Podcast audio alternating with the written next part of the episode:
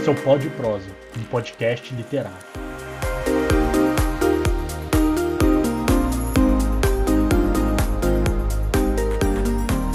Eu quero, eu quero começar, Márcia, dizendo que, lembrando você, e eu tenho certeza que você não esqueceu, exatos 20 anos atrás, nós estávamos aqui na FEP, você era coordenadora do curso de letras, aliás, você era diretora do Instituto de Ciências Humanas, e a gente havia convidado ninguém mais, ninguém menos do que a Adélia Prado para estar aqui com a gente. Na, no centenário do Drummond, lembra? Claro que lembro, isso é inesquecível. Uma data inesquecível, né? Porque ela veio exatamente, né? No dia 31 de outubro, atendeu aí o nosso convite. E, é. e, era centenário, então para a gente juntou um monte de coisa. Assim, você conseguiu fazer o centenário exatamente no dia do centenário, com a presença de Adélia Prado. É um momento maravilhoso. E eu Foi quero incrível. até contar uma, um caso, né? Quando há muito tempo, que eu já nem me lembro, eu acho que eu estava na faculdade ainda, fazendo letras, a Fernanda Montenegro encenou a peça Dona Doida, um monólogo, a partir de poemas da Adélia Prado. E é, eu me lembro que na época uh, eu morava em Lavras e eu fui a Belo Horizonte, lá no Palácio das Artes, eu assisti a peça, eu peguei o autógrafo da Fernanda Montenegro, justamente na, no encarte do jornal que fazia ali a, a menção ao evento, né? E eu guardei esse jornal. E quando a Adélia veio aqui, eu pedi para ela para dar o autógrafo ali do lado do autógrafo da Fernanda Montenegro. Então é uma relíquia enorme assim para mim. É. Aquele Incrível. jornalzinho com as duas os dois autógrafos ali. A, a, minha história disso, dessa data, não é tão bonita quanto a sua, não. Eu tinha acabado de descobrir que eu estava grávida do Davi, e daí eu estava toda gravidinha e tal, e fui contar para ela.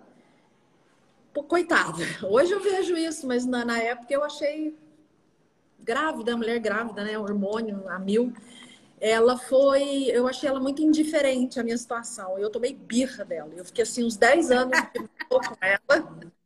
Apesar de ter o livro autografado, apesar de ter. Mas eu tomei birra dela e é, reforçou essa minha, essa minha posição de que a gente não deve conhecer pessoalmente os ídolos, porque são seres humanos e eles nos decepcionam, e piriri, pororó, que a gente tem que ficar na arte mesmo, que, que os caras produzem, enfim, hormônio de mulher grávida. Mas hoje, assim, eu, eu já fiz as pazes com ela, mas eu demorei, demorei bastante tempo, bastante tempo. Com raiva dela. É, bobeira. Aí eu já, já aproveito isso que você comentou, né, de é, não conhecer, não é? Eu acho que até vale a pena, então, a gente conhecer, porque aí a gente tira a pessoa do altar que a gente põe e vê ah. que ela é carne e osso como a gente, não é? E, é. e eu acho que isso é muito importante ah, no nosso cotidiano, né? A gente é, enxergar o ser humano como ser humano, é, não ficar aí uh, endeusando ninguém, não ficar fazendo é, como se houvessem pessoas perfeitas, né? até aquele mito do príncipe encantado, né? Então a gente é. perceber isso, né? Ninguém é uma perfeição. Eu acho que isso é muito legal. É, isso é verdade, pura verdade. E gostar das pessoas com todos os defeitos que as pessoas carregam, né? Exatamente. Quanto maior o pedestal, maior o tombo. É. Então, a gente está aqui hoje, né? A gente resolveu fazer essa live porque hoje teria, uh, seria, seria não, hoje é, não é? Uma data uh, em que a gente comemora, se Drummond tivesse vivo, 120 anos. Aí não seria Drummond, né? Seria Matusalém. Mas hoje é aniversário dele e há 120 anos ele, ele nasceu. E a gente tá, a gente estava, para quem chegou agora, a gente estava falando da Adélia Prado, porque 20 anos atrás a gente chamou a Adélia Prado, a Márcia chamou como diretora e, e coordenadora do curso de letras aqui da FEP, ela chamou a, Mar, a Adélia Prado para dar uma palestra aqui no centenário do Drummond, né? E foi um momento assim inesquecível. E hoje nós vamos falar um pouco sobre Drummond, é, sobre a obra dele, A Márcia quer fazer um recorte, né, dentro do projeto dela.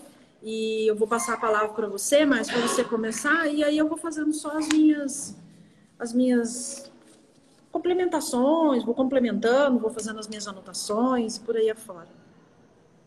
Bem, eu vou começar dando boas-vindas né, a quem está nos assistindo, porque eu nem cumprimentei ninguém, comecei já a falar sem falar uma boa noite. Então, boa noite a todos. É, eu estou aqui a convite da professora Juliana, né, que em nome do Pod Prosa é, me procurou e a gente combinou isso. Na verdade, a gente já estava combinando fazer essa live já há um bom tempo bom e tempo. ainda não tinha encontrado o momento certo. E o Drummond foi esperto, ele jogou a gente assim, falou tem que ser e foi, né? Está sendo. É... E aí, quando você até brinca aí, né, que o Drummond seria Matusalém com 120 anos, né? Mas eu lembrei na hora do verso dele, né, dos quantos por cento de ferro nas almas, né? Então, é... mas nem o pico do Cauê resistiu, quanto mais Não. Drummond, né? Então, não. não. é mesmo, mesmo tendo ferro na alma, chega uma hora que tem que ir embora, né? Não tem como. Embora sejam motivos bem diferentes, né? Drummond foi embora porque a nossa existência é essa mesmo, né? Um dia a gente morre. E o Pico do Cauê foi embora por questões econômicas. Ganância né? mesmo, e... pode falar. Ganância. É, do... Eu queria falar ganância, eu queria falar mas é, isso. É, mas mostrar assim, que o nosso século XX foi marcado por esse sistema meio predatório, né? Uhum. de extrativismo sem consequências, é, embora o próprio século XX trouxe para a gente a necessidade de a gente questionar não é? esse tipo de, de forma de, de extrativista, de, de, de comércio, de mercado, né? mas nós ainda não aprendemos muito isso. Nós ainda achamos né, que o extrativismo ainda é o destino do país, tanto que a gente vê aí as nossas florestas, né? ainda sofrendo demais por essa mentalidade, né? Quando a gente já podia estar vendo uma forma diferente de a gente é, buscar aí a nossa sustentabilidade, né? É. Existem soluções. Que bom que você tocou nesse assunto, porque eu quero, eu quero, me lembrou também, né? É assim, né? o dialogismo é esse, né? A gente vai lembrando das coisas. É. O, o, presidente eleito ontem fez um discurso, por sinal, muito bonito, e ele, ele falou, inclusive foi um destaque que colocaram na barra da televisão, né? É possível o desenvolvimento sem destruição. E a gente sabe disso, né? Sim. Desde a virada do século, é, estudos, ou seja, né, já mostram esse o, tal do desenvolvimento sustentável. Por que, que a gente está falando disso? Né? Nós estamos falando disso por causa do pico do Cauê, do Drummond, né? Na, no poema em que ele conta que o pico do Cauê foi dizimado. Né? Meu Cauê, se eu pudesse, se algum poder tivesse, não te veria sofrer. O teu cimo desabando, ferro em lágrimas rolando, das escarpas a correr teu sofrer resignado, teu silêncio abnegado dão-nos bem uma lição. Tua vida se acabando, as indústrias aumentando, és do mundo a redenção. E, e essa relação né, de que é, a, a, natureza sendo destruída, espolhada pelo homem, sem pensar nas consequências um quadro que a gente vai, eh, nós, né, como seres humanos, temos tentado reverter aí uh, desde a virada do século, ou até um, até um pouco antes, né? É. Mas era não, isso. Não precisamos acabar com o bioma do cerrado, não precisamos destruir as nossas florestas, conseguimos a nossa sustentabilidade se a gente souber, né? Se tiver políticas públicas adequadas. Bom, mas eu quero falar do Drummond. E aí, para falar do Drummond, especificamente hoje, Gil, eu queria abordar o Drummond modernista, tá? O Drummond moderno, o Drummond visionário. Muitas vezes as pessoas não entendem muito essa ideia do modernismo, né? Porque há uma ideia assim de que o modernismo veio para destruir o que havia e, e cansamos disso, não queremos, vamos buscar o que é nosso. Quando, na verdade, o próprio movimento antropofágico, a própria palavra antropofagia, ela vem com uma definição, né? quando o Oswaldo de Andrade cria esse conceito, né? ele parte de um conceito da biologia e traz ele para a literatura via a, a, noção de deglutição. Né? Então, nós temos um mundo à nossa volta e nós não vamos simplesmente reproduzir esse mundo. Nós vamos nos alimentar desse mundo, vamos transformar e vamos criar o que é nosso, não é? Então, essa ideia é muito importante que a gente mostre que a Semana de Arte Moderna, 1922, né, este ano comemoramos aí o centenário, e as pessoas ainda não entendem muito esse conceito da antropofagia. É claro que eu não vou entrar aqui muito no debate da Semana de Arte Moderna, todo mundo sabe que existem mil e uma coisas a serem né, discutidas aí, muitas coisas polêmicas. Inclusive, um grande grupo é, de, de, pesquisadores e de intelectuais, este ano, resgataram a Semana de Arte Moderna para trazer complementos a ela, né? Por exemplo, a voz do índio, a voz do negro, né? Que naquela época ficou silenciada. Uhum. Embora numa outra live que eu fiz com você também, eu falei que um ponto, né? A voz da mulher já se fez na Semana de Arte Moderna. Porque a gente teve ali, né? É, já mulheres pintoras se mostrando ali, é, crescendo ali, escritoras. A, não vou me lembrar bem o nome, é Guiomar, me fugiu o sobrenome dela, que era que foi a pianista lá. Então a gente teve já uma participação muito boa da mulher no momento em que a mulher ainda nem votava, né? Então não tinha ainda aquela coisa, né, do do sufragismo, já, já tinha gente é, batalhando, lutando por aquilo, mas a gente ainda não tinha encontrado os nossos direitos, né? Então é importante a gente frisar isso. O modernismo ele caminha para e passo com a história, o contexto da época. Não dá para a gente falar do modernismo, da Semana de Arte Moderna, esquecendo todo aquele contexto e apenas com os olhos de hoje, não é? é preciso analisar de uma forma em que a gente não é, é respeite né, essa, essa, essa contextualização e não fazer uma análise anacronista aí, né? Desculpa, anacrônica, né? É, o que que acontece? Drummond estava lá. Drummond começa a escrever ainda, né, antes da Semana de Arte Moderna, e ele publica no Diário de Minas. Né? Então, a gente tem uma série de publicações já de Drummond, antes mesmo da Semana de Arte Moderna. Mas Drummond vai escrever um poema que vai ser publicado na revista de Antropofagia, né? em 1928, que é o poema No Meio do Caminho. E ali marcou realmente a entrada de Drummond no movimento modernista. Né? Então, não dá para se falar de modernismo e de Drummond sem que a gente lembre do poema No Meio do Caminho. Um poema assim, que foi considerado um escândalo para a época e que gerou tanta, tanta discussão que já tem até livro né, publicado com análises relacionadas a No Meio do Caminho. Creio que todo o nosso público que conhece o poema, não é? Imagino que sim, né? de certa sim. forma poema mais famoso do Drummond, né? É.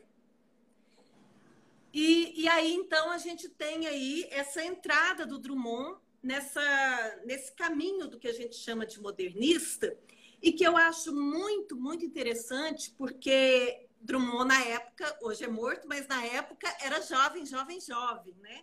Drummond já foi jovem um dia. é, mesmo com aquele jeitinho sempre quieto dele, que a gente vê nas imagens, que a gente vê nos documentários, né? Mas Drummond mostrou nesse poema o seu espírito revolucionário. E é uma das coisas que eu mais admiro na Semana de Arte Moderna, é justamente esse perfil do revolucionário por uma causa justa, do revolucionário que quer realmente transformar. Não é aquela rebeldia boba de adolescente, não. É uma rebeldia que mostra a necessidade de transgressão. E eu acho isso assim, muito importante, muito importante. Se a gente perde no nosso cotidiano essa necessidade de transgredir, a gente cai na mesmice, no conformismo, no comodismo e na acriticidade. Né? E aí eu queria é, partir dessa ideia né, de ser revolucionário, de transgredir, de ir além, para mostrar o quanto né, Drummond sempre foi antenado com, com a sociedade, com o, a, a, os problemas, né, as mazelas sociais que ele destaca muito, inclusive nesse primeiro poema, No Meio do Caminho. No meio do caminho tinha uma pedra. Tinha uma pedra no meio do caminho. Tinha uma pedra.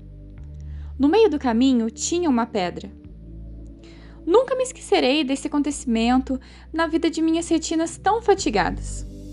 Nunca me esquecerei que no meio do caminho tinha uma pedra.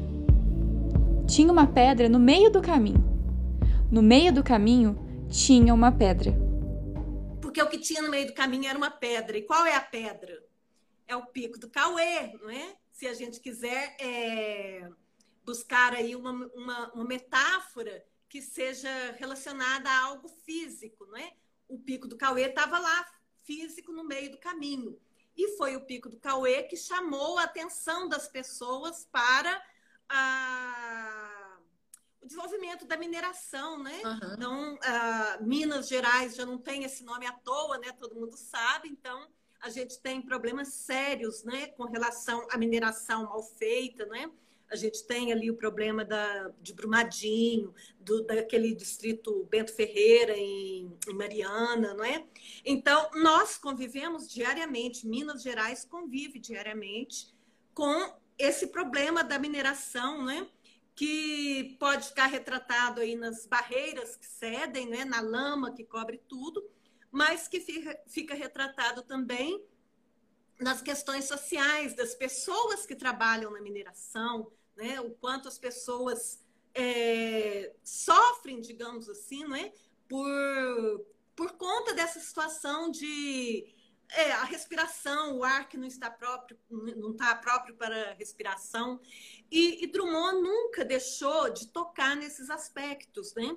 Então, se lá no meio do caminho tinha uma pedra que eu posso falar pela metáfora, que é o pico do Cauê, a gente pode estender essa metáfora para outras coisas também Sim. e pensar, né? Quantas pedras, quantos obstáculos há no nosso caminho e como é que a gente faz, não é? para vencer os nossos obstáculos diariamente. E eu acho muito interessante nesse poema, apesar de ele já ter sido muito, muito discutido, né? É, quando a gente faz a leitura dele, a gente vê que os primeiros versos são repetidos praticamente no final, né? Então vai ter uma ordem, né? Um, dois, três, quatro. Depois lá no final, se a gente pegar do último para cima, um, dois, três, quatro, vai estar igualzinho praticamente. E no meio do caminho, que são as duas estrofezinhas que ficam justamente no meio do poema, tá ali a poesia, não é? A poesia que salva a gente dessas mazelas, não é? Então eu acho muito interessante como a construção dele trabalha conteúdo, trabalha forma, é, num momento em que muita gente estava achando que o modernismo trazia para a poesia a quebra, a ruptura de tudo, não é? Então acreditava-se que aquilo não era poesia de verdade. E na verdade, a gente analisando, né, a gente vai ver que tem muito, muito mais poesia do que os poemas parnasianos, por exemplo, Exatamente. que eram supra-sumo na época, né? É. Mas a gente tem muita resistência, né, em relação ao que é novo, até a, a humanidade parece que não, não, aprendeu ainda, né? Eu falo isso. O que é novo, o que vem para nesse primeiro momento, principalmente aquilo que vem de vanguarda, né? Que vem à vanguarda, que vem à frente, exatamente é, é o que vai tomar os, as broncas, os puxões de orelha, é o que vai é, ser vilipendiado, não é? é, é todos aqueles que, eu vou usar a palavra que você usou para falar do Drummond, né? Todos, aqueles, todos, aqueles, todos aqueles que ousam revolucionar, seja lá o que for, uma, uma revolução é, com causa, né? Eles são agredidos de certa forma, diminuídos, né? E o tempo mostra. Alguns demoram mais tempo, outros demoram menos tempo, mas o tempo ele é implacável. Ele mostra quem realmente tinha razão não é? E quem não tinha razão. E no caso do pessoal da primeira, da primeira semana de arte moderna, o pessoal da primeira geração da semana de arte moderna, é, estão todos aí, não é? Nós não estamos comemorando 100 anos deles à toa, né? Eles não, não, não tiveram. É, em alguns momentos eles tiveram lá um apagão né, na história, mas eles sempre foram, é, sempre estiveram nos cânones, né, coisa que eles não queriam, mas é, é o que acaba acontecendo, é, como esse pessoal que, que vem mesmo para mudar as coisas. E eles conseguiram trazer esse modernismo que eles tanto, que eles tanto queriam né, é, para o Brasil é, para nossa cultura, para nossa literatura de forma geral, né? A nossa cultura assim de, de forma geral. E eu acho de todos eles, né? Até mesmo por conta da é, por conta do tempo que, que trabalhou, né? Que o Drummond ele publicou de 1930 a 1985 e ainda deixou é, livro póstumo para ser publicado. É, é, é um, são 50 anos de poesia. Né? Então, ele de fato, ele é, é inesquecível é, nesse aspecto uh, da qualidade e da quantidade. Né? Ele é um qualiquante assim imbatível, porque além de ter muito poema, todos eles são, todos não, né? Mas a maciça maioria é muito boa.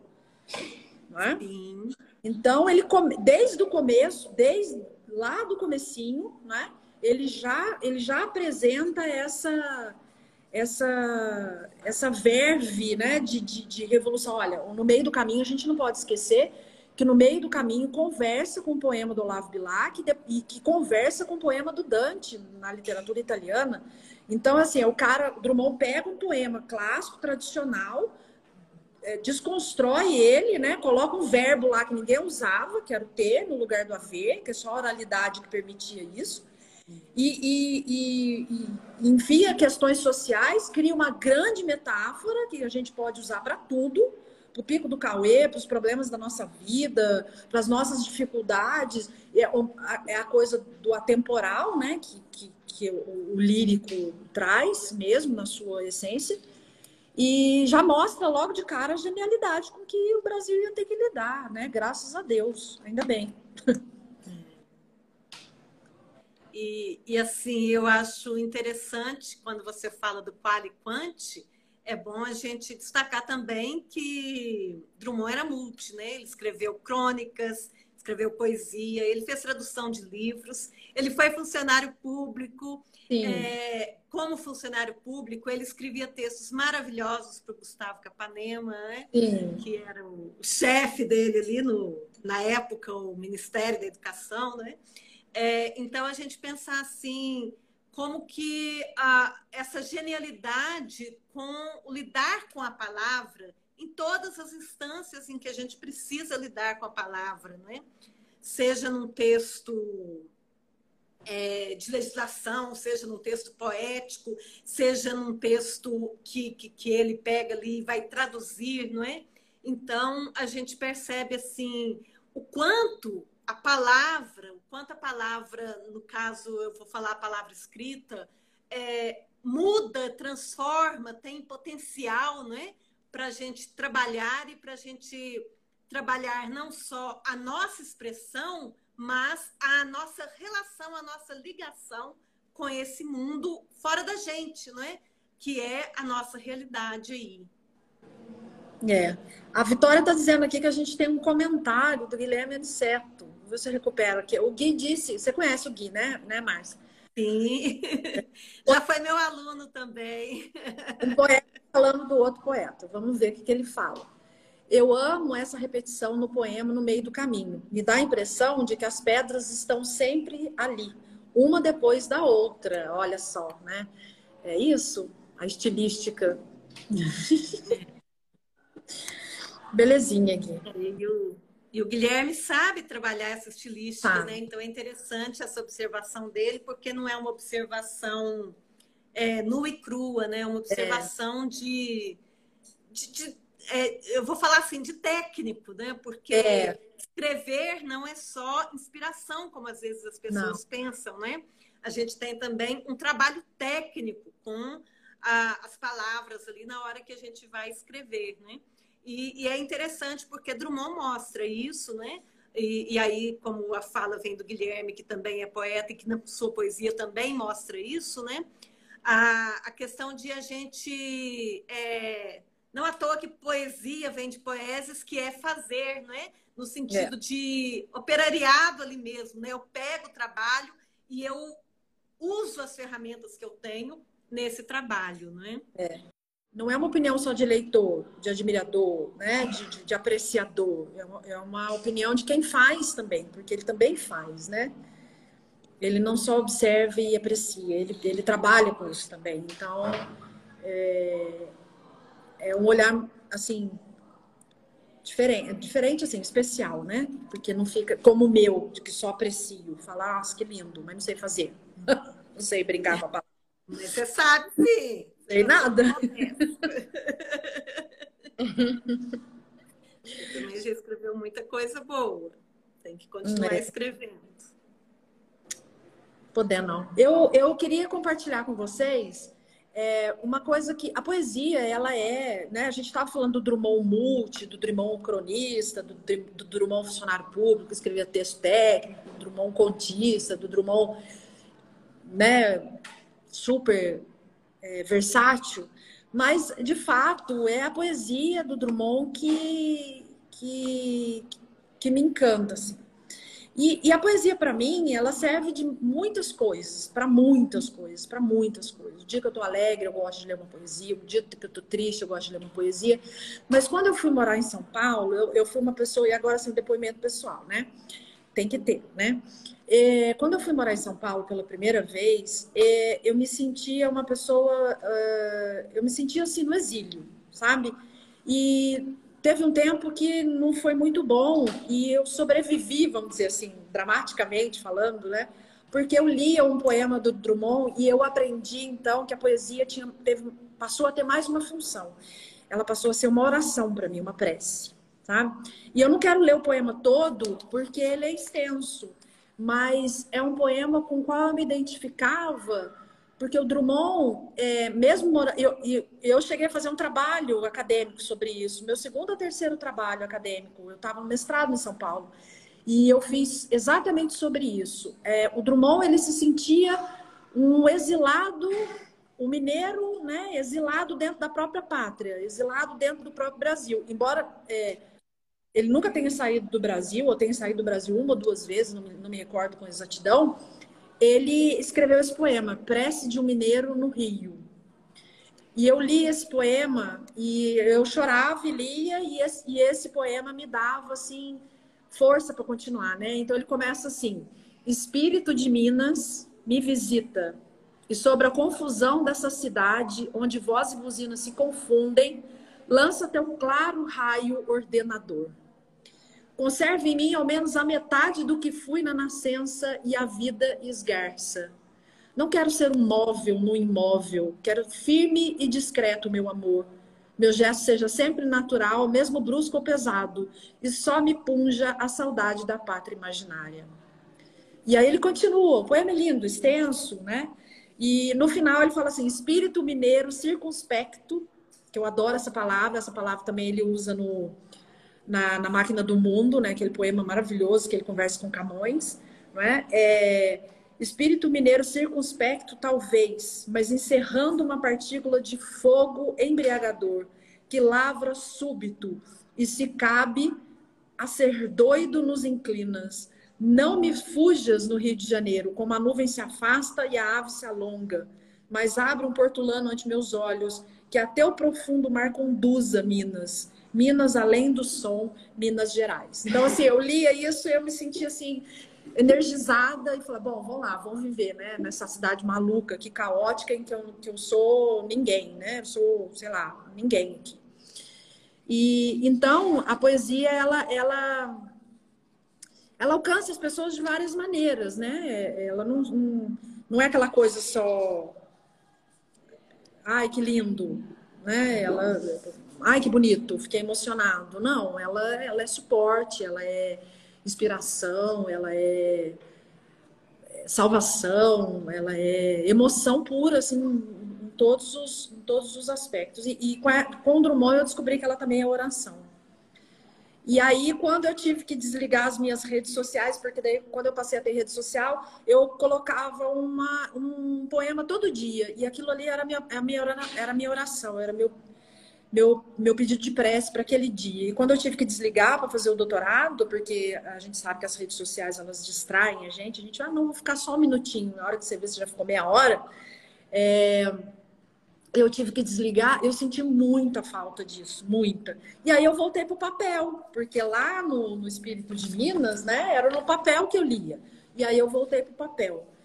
E agora eu continuo no papel, eu não coloco mais nas redes sociais. Mas foi com Drummond que eu aprendi isso, que oração é oração. Eu acho isso muito, muito bonito, muito bonito. E, e eu quero aproveitar essa leitura que você fez aí para destacar duas coisas Primeiro, que você fala da questão de ele se sentir um exilado dentro do seu próprio país. Né? E, e aí eu diria assim que eu acho que Drummond ele se sentiu exilado dentro do, do mundo, né? Porque aí a gente vou, vou até ler um, um trechinho do poema que abre o livro Alguma Poesia, que é o primeiro livro dele, né? É, se não me engano, publicado em 1931 é, o primeiro poema de alguma poesia é aquele poema famoso, né? o poema de Sete Faces. Ah. E na, na primeira estrofe ele diz, né? Quando nascia um anjo torto desses que vivem na sombra, disse: Vai, Carlos, ser goste na vida. Então, eu acho que essa, essa, essa ideia do gosto na vida vai mostrar exatamente né, como Drummond se sentia o, o avesso, a diferença, ele não se encaixa, né? Então, a, eu acho que ali já mostra essa questão de dessa, desse sentimento de exilado, né? E a outra coisa que eu queria destacar na sua fala é quando você lê os versos finais e fala de Minas, né? E o título da nossa live é Drummond entre vales e montanhas. E os vales e montanhas são Minas, né?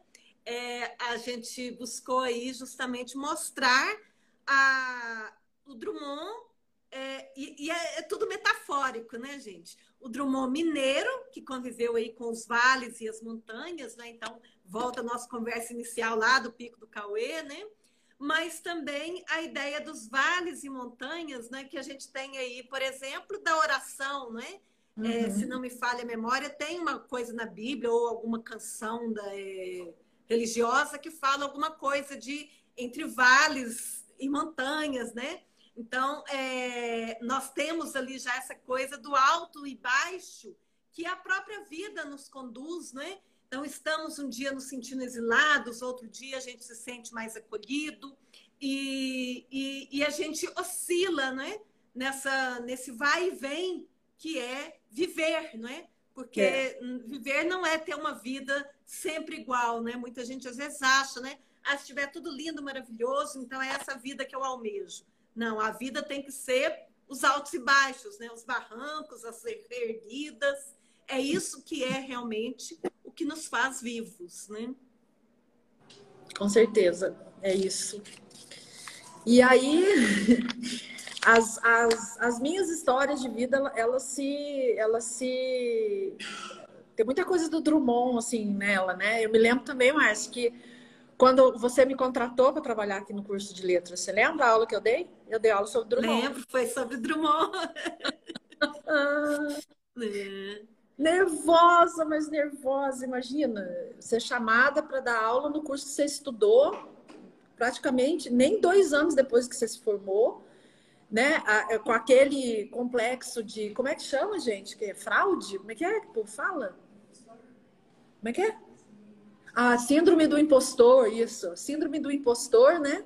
Que você acha que você é uma fraude, que a gente passa a vida achando que a gente é uma fraude. É. Tudo, como é que Verdade. a gente fala, o que, que eu vou lá falar sobre isso sem nada disso, né? E aí eu falei, então eu vou, eu vou dar essa aula e eu vou dar essa aula aqui. E aí eu peguei né, uma, uma, um trabalho que era do Afonso, Afonso Romano de Santana, que é outro poeta que eu gosto também. É lógico que sem querer atribuir valor, né? Mas é, ele fez um trabalho sobre Drummond muito bonito. Mas ele não faz poesia como Drummond, né? Mas a poesia, eu gosto da poesia dele também. E é muito interessante que ele pega esses 50 anos de poesia, né? Desde o Alguma Poesia, que foi o primeiro livro, até uh, o Farewell, se não me engano, que é o último, e aí eu não vou, não vou saber te falar mesmo, não, qual que foi o último. Eu sei que o último, o último mesmo, foi o Amor Natural, que é o livro de, de poemas pornográficos, não são poemas eróticos, são poemas pornográficos, que é. ele deixa para ser publicado pós-mortem, né? E eu me lembro quando esse livro foi publicado, gente, que sururu que foi. Mas espera aí, vou voltar. E aí eu dei essa aula do, do Drummond, né, para entrar no curso de letras apresentei para uma banca, você estava na banca, não me recordo mais quem estava, lembro, acho que o doutor Hélio, não me lembro mais, mas eu e sei acho que, você... que professora Giselda, se não me é. engano. Aí você, você estava, eu me lembro que você estava e eu fiquei muito confortável com a sua presença, porque eu sabia que se eu precisasse de socorro, era, era você que ia me socorrer. Embora eu estivesse fazendo prova para você, né?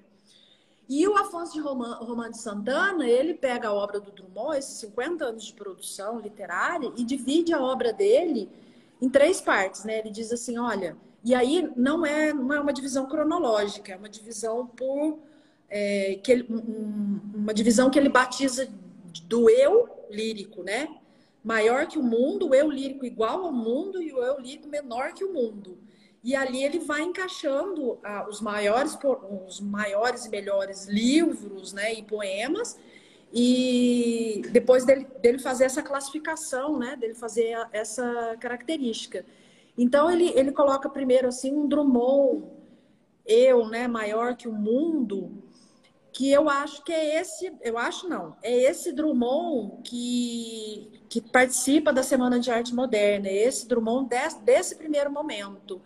Como é que é esse Drummond desse primeiro momento? É esse Drummond irônico, né? Esse Drummond que faz poema piada, esse Drummond que que, tá, que é, ele se envolve, né? Ele, ele traz as questões sociais, é, mas ele é como se ele jogasse elas ali e falasse, olha pessoal, tá aqui, né? Ele não, ele não sofre junto, ele fica, ele não se envolve assim a ponto de de sofrer junto, coisa que ele vai fazer depois, né? Que ele vai trazer esse sofrimento do homem e vai sofrer junto, o eu lírico amarga junto com a gente, né? Todo aquele momento é, em que ele que ele está vivendo. Então, nesse primeiro momento, ele é sarcástico, ele é irreverente, ele faz aqueles poemas piadas, né? Stop, a vida parou, ou foi o automóvel, que eu acho genial, né?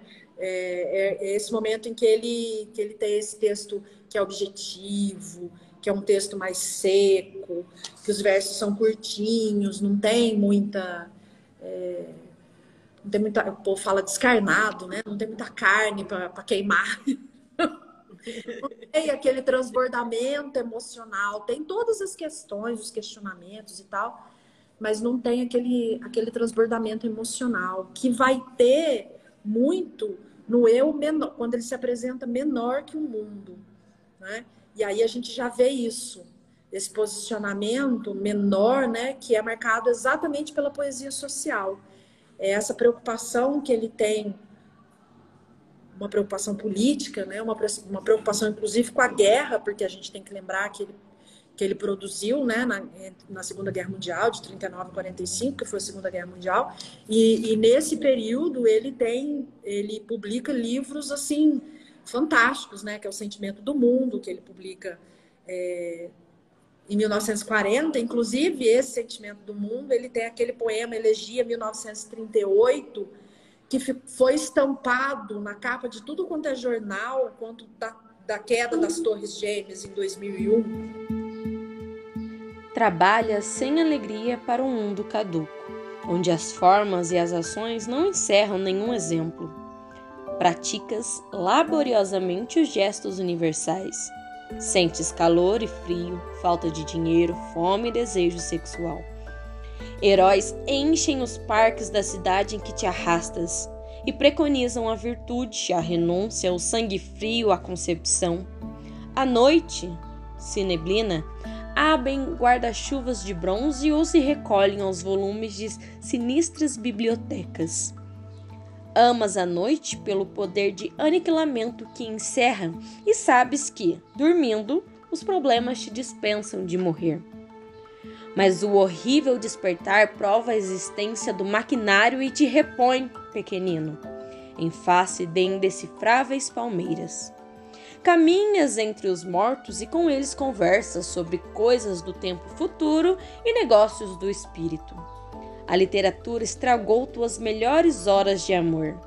Ao Sozinho. telefone perdestes muito, muitíssimo tempo de semear. Coração orgulhoso, tens pressa de confessar tua derrota e adiar para outro século a felicidade coletiva. Aceitas a chuva, a guerra, o desemprego e a injusta distribuição porque não podes. Porque ele termina o elegia dizendo assim, né? É um, o elegia é, um, é, uma, é uma crítica muito grande ao capitalismo. E aí ele termina dizendo assim, porque não podes sozinho dinamitar a ilha de Manhattan. Né? E aí as torres gêmeas caem e esse Drummond profético. Drummond é, profético. Nós tô rindo, mas é de nervoso, porque crê em Deus Pai, né? Ninguém merece. É, é. E, e aí depois ele vai, o Afonso Romano de Santana, ele vai e coloca um Drummond também igual ao mundo, que é esse Drummond com essa poesia metafísica, não é? Em que ele apresenta aquele vazio, aquele desencanto, aquele Drummond nihilista, é, e, e, também ele, ele é aquele Drummond que fala que, que brinca muito com a, com, a, com a linguagem, que brinca muito com as palavras. Resumindo, né? Assim, bem resumido mesmo, porque não quero ficar falando aqui sozinha. É, é, é, é, um, é um olhar sobre a obra dele, né? Que tenta se organizar mais ou menos, mas é um olhar muito interessante que, que consegue trazer assim, um, uma visão, né? Um, sob essa perspectiva do eu maior, menor ou igual ao mundo, muito interessante e válida, na minha opinião. Lógico que existem outras inúmeras interpretações, análises, observações, né? Enfim, mas o, o, Drummond ele é ele é realmente genial, genial mesmo. Uma pena que ele né, não levou nenhum prêmio assim né, mundialmente conhecido, porque ele merecia. Merecia, merecia. E, e, eu vou destacar alguns versinhos aqui, Gil, já que você falou dessa fase modernista dele, da questão da, da irreverência, da piada, né? Mas a gente vê ao mesmo tempo quanto ele é tão antenado né, com essa realidade, que é o que eu falei anteriormente, né? No livro Alguma Poesia, que é o primeiro livro do poeta, né? então a gente pode dizer que é um livro bastante modernista, mas existe o poema lá, O Sobrevivente, uhum. em que ele diz, não é? Impossível compor um poema a essa altura da evolução da humanidade. Impossível escrever um poema, uma linha que seja de verdadeira poesia. O último trovador morreu em 1914. Tinha um nome de que ninguém se lembra mais Há máquinas terrivelmente complicadas para as necessidades mais simples. Então a gente vê assim é, como que ele foi perpassado por essa coisa das guerras, né? Então mesmo na época dele mais novo, ainda de uma poesia mais brinca... de brincadeira, né? Ele já reflete a questão da, da, da guerra, né? Então ele vê a primeira guerra, ele vê a segunda guerra e isso vai ser retratado na sua obra pelas questões da, da amargura do momento, né? Da, das questões do existencialismo e tudo. Então a gente vai perceber isso. Muito. E ainda nesse primeiro livro, eu vou destacar outra coisa que é mais assim do nosso cotidiano, né? E que é muito interessante, que é o poema Sociedade, em que ele diz: O homem disse para o amigo: Breve irei à tua casa e levarei minha mulher. O amigo enfeitou a casa e, quando o homem chegou com a mulher, soltou uma dúzia de foguetes. O homem comeu e bebeu, a mulher bebeu e cantou, os dois dançaram. O amigo estava muito satisfeito. Quando foi hora de sair, o amigo disse para o homem: Breve irei à tua casa, e apertou a mão dos dois. No caminho, o homem resmunga: Ora, essa, era o que faltava. E a mulher ajunta: Que idiota! A casa é um ninho de pulgas. Reparaste o bife queimado? O piano ruim e a comida pouca. E todas as quintas-feiras eles voltam à casa do amigo que ainda não pôde retribuir a visita. É... Eu acho o título desse poema sensacional, né? Sociedade vai falar de uma amizade com as suas hipocrisias ali, não é? Mas é, é, é de fato um retrato mesmo, né? Do que a gente às vezes vivencia no nosso mundo, no nosso cotidiano. É, infelizmente, né? Infelizmente. E, e, o Drummond ele tem essa, essa capacidade, né? De, de perceber, eu acho isso incrível. É, o micro, né? Quer dizer, o macro no micro. É. E ele faz, ele fala do macro também. Ele passeia nas duas coisas assim de uma maneira muito tranquila, né? É. é. Esse pega um, um, um, pedaço, né, da sociedade, uma situação, uma causa, uma ação e, e, faz o retrato de uma sociedade inteira, né? E no Elegia, por exemplo, ele fala de uma sociedade inteira e consegue em vários pontos atingir vários micros, assim. É, ele é incrível, ele é incrível, hum. incrível. E aí, o Guilherme está falando aqui que ele não saberia eleger um poema favorito. Ele gosta de quase tudo do Drummond. Eu também gosto de quase tudo. É, e quando eu não, eu não gosto do poema inteiro, tem sempre um verso ou outro que é encantador. Né? Assim, é, né? é incrível isso. É incrível. É. É, sempre tem um poema que você fala assim, nossa, esse verso é esplêndido, é maravilhoso. Eu, eu poderia até dizer assim que eu tenho os meus preferidos, sim, viu? É, mas é, para cada época eu tenho um preferido. Então não é. dá para dizer assim, é desse que eu gosto. Né? É.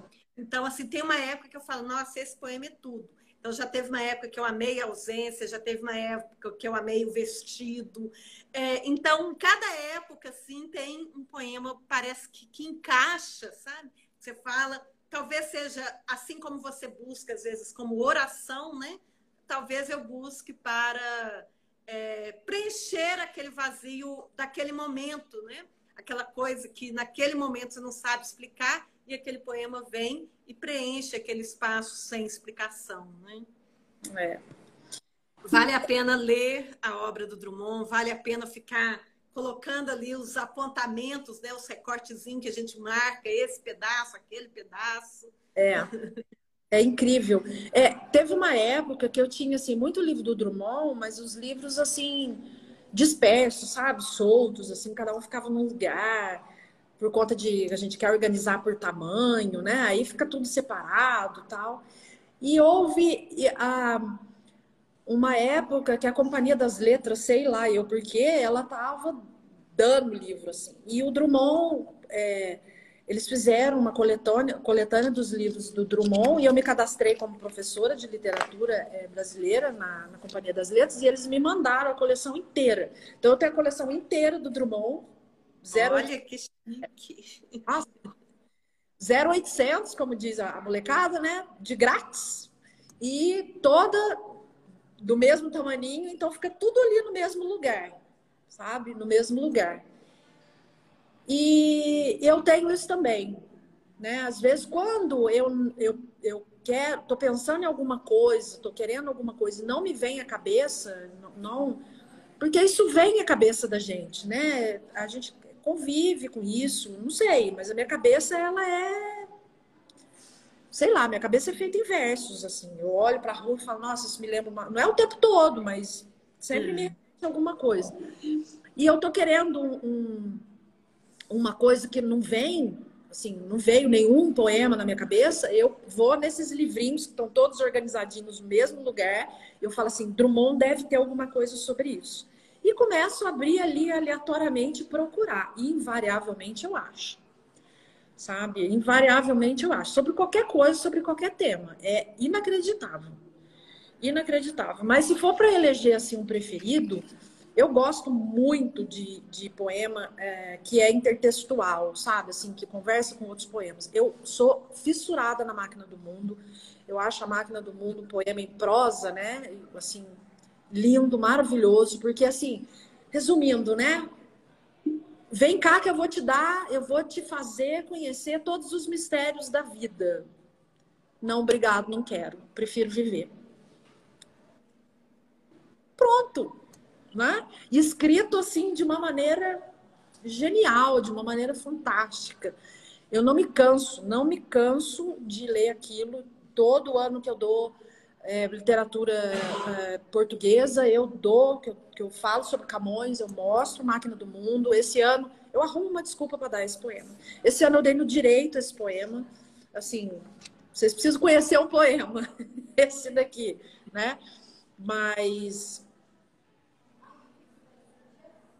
eu gosto assim por, por questões é, pragmáticas, né? Porque ali eu posso falar de um tanto de coisa que eu gosto. Posso falar de Camões, posso falar de, de poema em prosa, posso falar de Dante, eu posso falar de um monte de coisa. Mas é, eu gosto de muita coisa. Muita coisa, muita coisa, muita coisa. é, marca registrada. Eu não sei se o nosso tempo permite, mas eu queria ler um poema na permite. íntegra e dedicar a todos que estão vendo a nossa live. Permite. Tá? Se cair, a gente termina é. lindo, maravilhoso com o poema. O poema se chama As Namoradas Mineiras. Uma namorada em cada município. Os municípios mineiros são 215. Aqui eu vou fazer uma parte, já não são muito há muito tempo, né? Quase 800. Já é muito mais do né? que isso. É. Mas o verdadeiro amor, onde se esconderá? Em Varginha, Espinosa ou Caratinga? Estradas de ferro distribuem a correspondência. A esperança é verde como os telegramas. Uma carta para cada uma das namoradas. E o amor vence a divisão administrativa. Para Teófilo Otoni, o beijo vai por via aérea. Os carinhos do sul pulam sobre a mantiqueira. Mas as melhores, mais doces namoradas são as de Santo Antônio do Monte e Santa Rita. No oeste, na mata, no triângulo, no norte de Minas, há saudades e ais. Suspiros sobem do vale do Rio Doce e o Rio São Francisco trança mágoas. Enquanto na capital, um homem indiferente, frio, desdobrando mapas sobre a mesa, põe o amor escrevendo no mimeógrafo a mesma carta para todas as namoradas. é fenomenal, né? Ai, meu Deus, o passeio por Minas Gerais. É. Coisa linda, gente. Uma belezinha. Drummond Juan, isso mesmo. É, sei. É, já mostrava que ele tinha ali, né, as, os poemas registrados que depois compuseram o livro do Amor Natural, né? É, o Guilherme, Drummond Juan, é o próprio. É.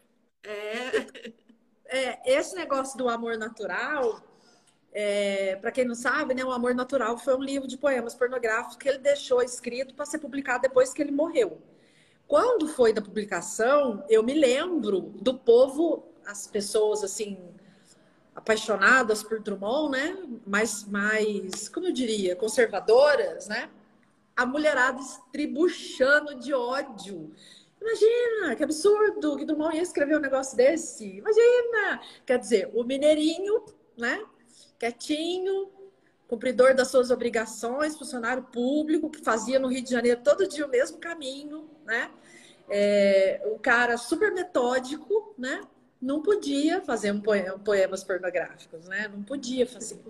É, é, é aquilo, né? A gente e eu, o que eu acho mais interessante é ele não publicar em vida, ele deixar para depois. Por quê?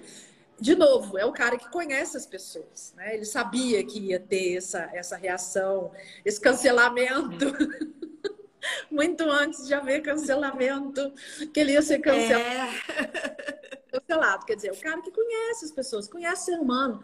É, vocês, poetas, e aí eu falo com você, mas porque eu sei que você também é, Drummond, Guilherme que está aqui assistindo, todo mundo, né, que, que, que faz poesia, que está aí escondido, que não, que não gosta de publicar, que não gosta de falar, é...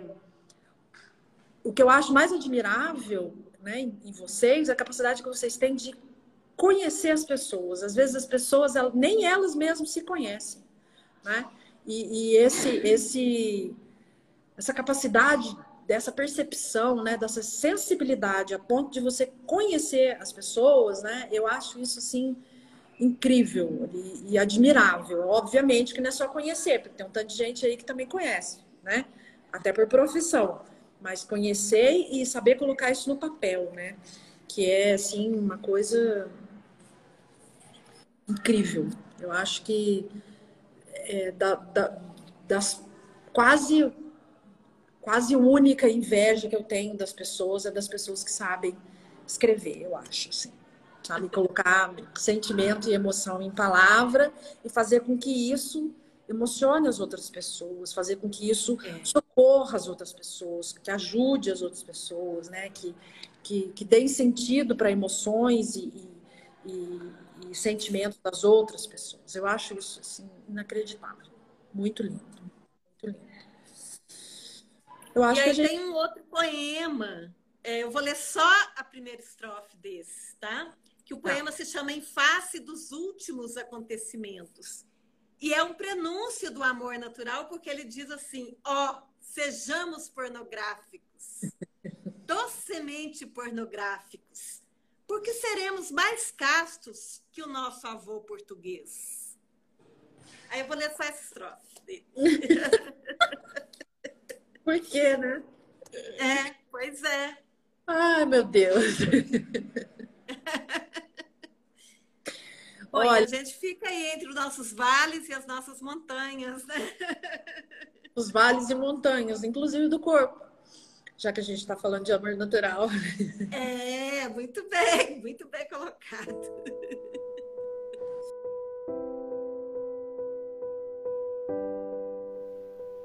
Eu te amo porque te amo.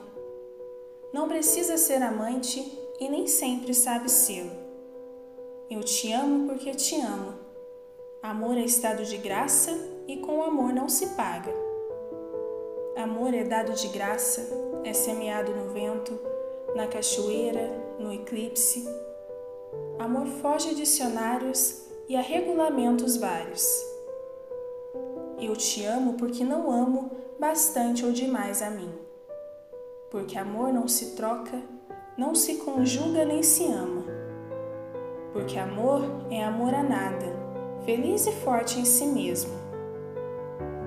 Amor é primo da morte e da morte vencedor, por mais que o matem e matam a cada instante de amor.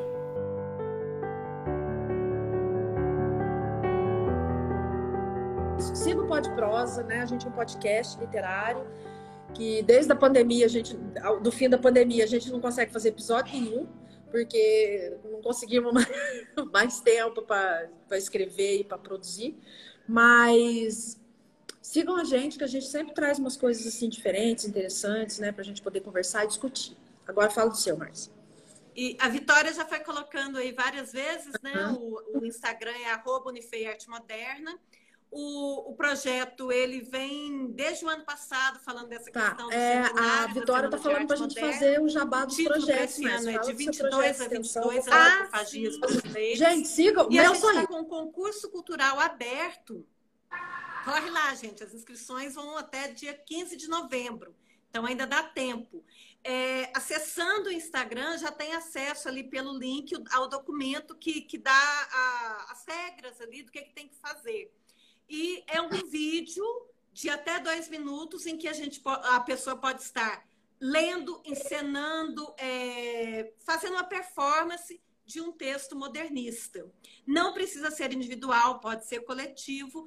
E então eu faço aqui a propaganda pedindo para vocês: mandem vídeos, distribuam para as pessoas que vocês conhecem, que são interessadas nisso, para a gente ter vídeos, né?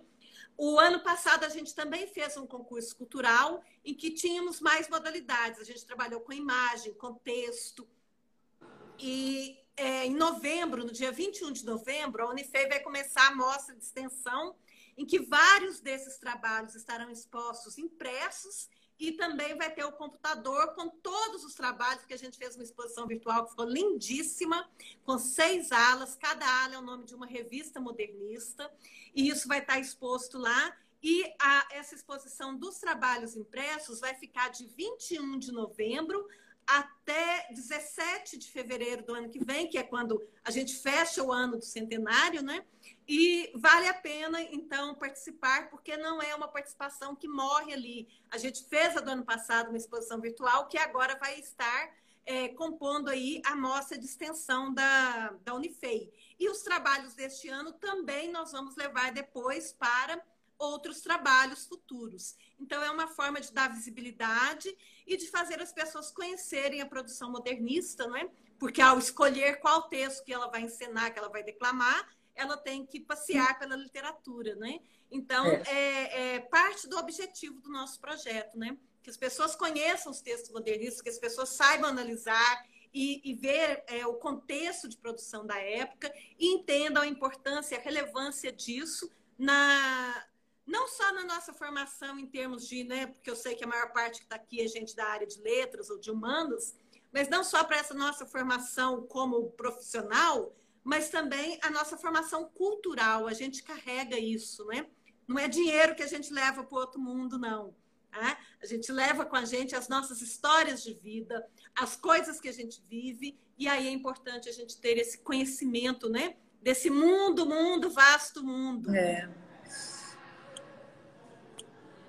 É isso que eu teria para falar e espero contar aí com contribuições vindas de vocês.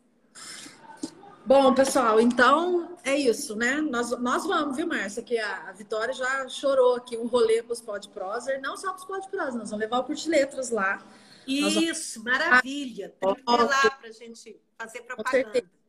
E vamos ver se a gente anima aqui também. É... Guilherme Palhaço. o... Vamos ver se a gente anima aqui e faz um vídeo também, moçada. Por que não? Não é? Pois é, imagina, um vídeo legal aí da Pois é. é. Pois é. Vamos ver se a gente constrói. Vamos pensar aqui alguma coisa para a gente fazer coletivo. É que, eu, nossa, eu não sei editar vídeo, porque se eu soubesse eu ia fazer cada loucura, ainda bem que eu não sei. O povo ia ficar doido comigo.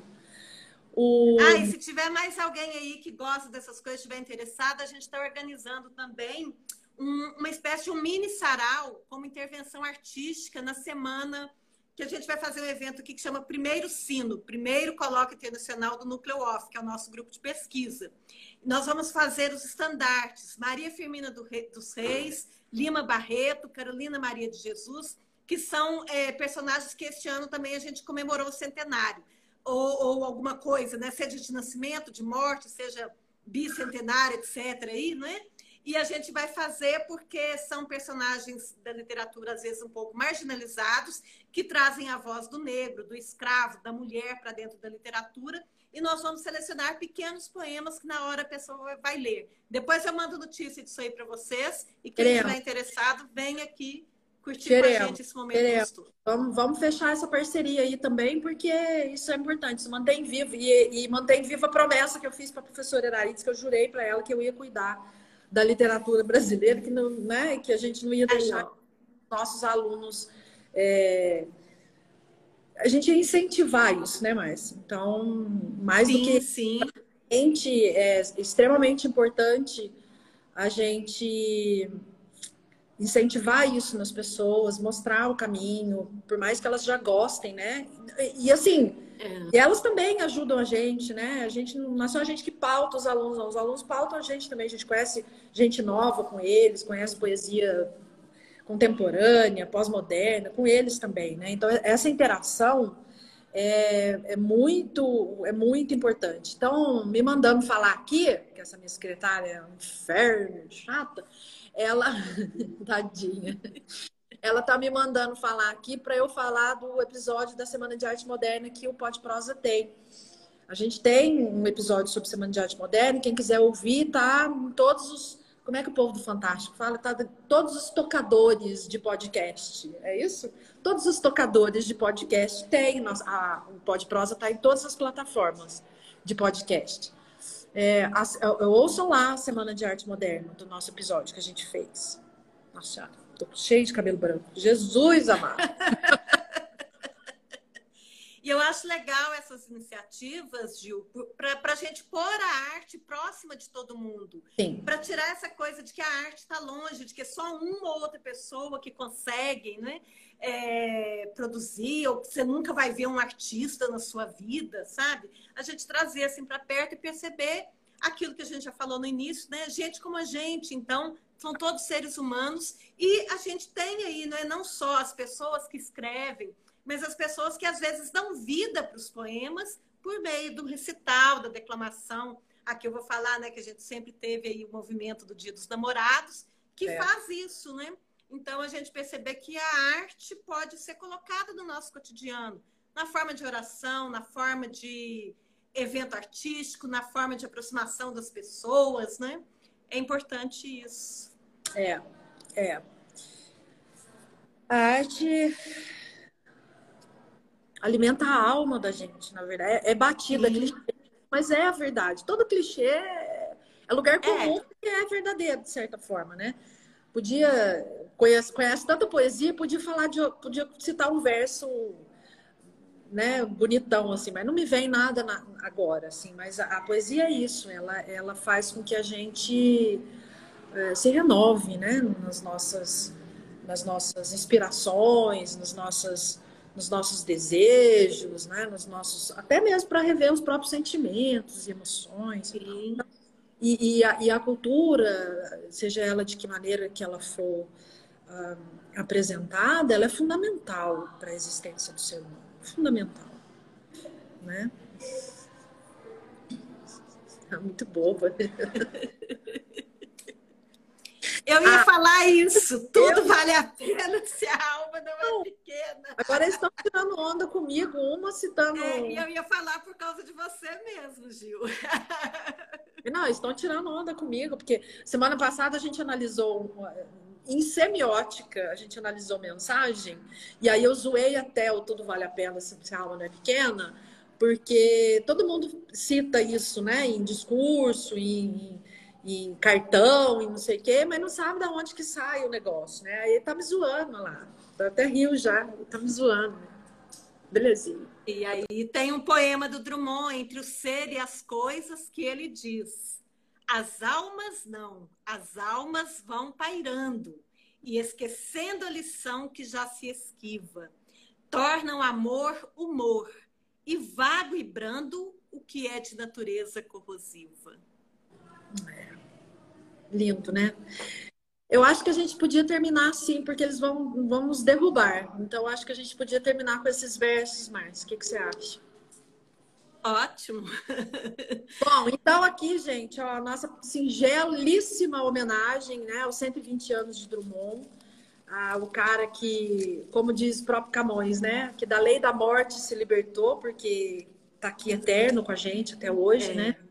É, e a nossa humilde saudação, né? O nosso humilde, nossa humilde homenagem, é, dizendo que uh, o que ele fez, né?